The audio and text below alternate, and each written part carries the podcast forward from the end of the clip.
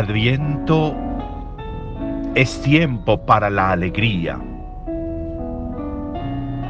La alegría y la tristeza son emociones reales, existentes en nuestro ser, en nuestra vida.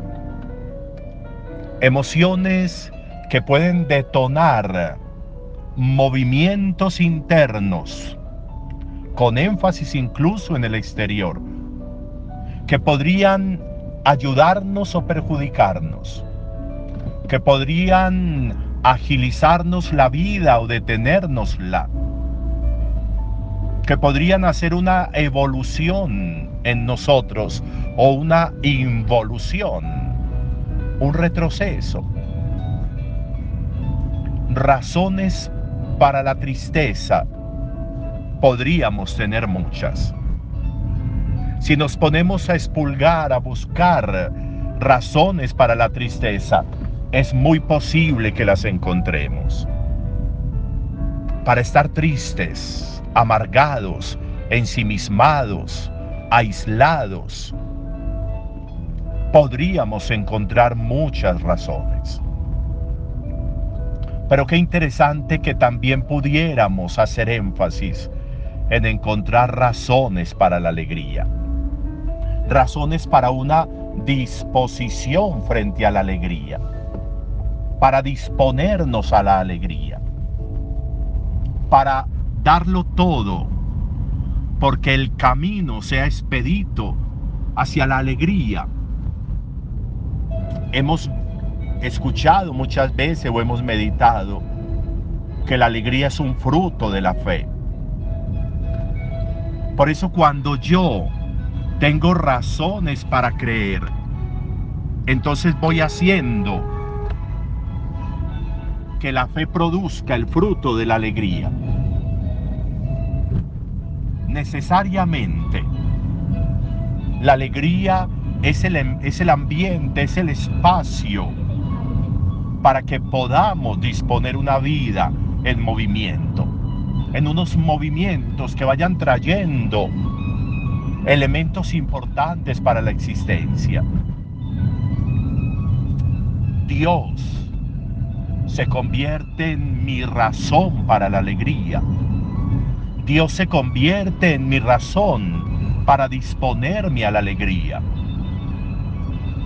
Cuando hoy escuchamos de nuevo el relato de la anunciación del ángel Gabriel a la Virgen María, encontramos hoy un elemento, como tantos, tantísimos, que encontramos siempre podríamos tener sin número de elementos para la meditación en torno a esta anunciación del ángel Gabriel. Pero sería muy interesante que hoy pudiéramos fijarnos, hacer énfasis en cómo la Virgen María recibe el anuncio por parte del ángel de la razón para la alegría. Alégrate, llena de gracia, pero alégrate ¿por qué? Porque el Señor está contigo. Miren qué tan especial, qué tan especial. Razón para estar alegre, el Señor está contigo. Y porque el Señor está contigo, concebirás en tu vientre y darás a luz un hijo. Porque el Señor está contigo, puedes disponerte a bendiciones enormes en el plan amoroso de Dios. Porque el Señor está contigo, todo es distinto. Porque el Señor está contigo, todo se cambia. Porque el Señor está contigo, todo es un movimiento enorme, un movimiento desde dentro que procede, que genera una onda creciente de bendiciones, de gracias, de presencias. Cuando podríamos tener tantas razones para la tristeza, encontramos una razón enorme para la alegría. El Señor está contigo. ¿Cuántas cosas pueden suceder en nuestra vida si asumimos con conciencia que el Señor está con nosotros. Cómo se diluye la oscuridad, cómo se diluye la tristeza, cómo se dispersa la angustia, cómo pierde volumen en nosotros la angustia y la tristeza cuando nos hacemos conscientes de que el Señor está con nosotros. Tantas veces litúrgicamente nos lo dicen. El Señor está contigo, el Señor está con usted. Respondemos a veces mecánicamente y con tu espíritu. Y ese y con tu espíritu es una afirmación de que yo reconozco que está conmigo. Qué bueno darle forma, darle materia, darle cuerpo. Qué rico hacer una composición de lugar en el alma para ver nuestra vida con el Señor que está con nosotros.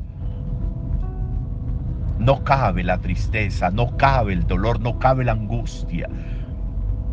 La emoción, la emoción en el alma de sabernos en la presencia de Dios, de sabernos que Él entra en nuestra vida y está en nosotros y con nosotros, como decíamos hoy en el Salmo, pues nos va a permitir disfrutar y vivir esa realidad. Alégrate el Señor está contigo. Alégrate, el Señor está contigo. Alégrate, el Señor está contigo. Feliz día para todos.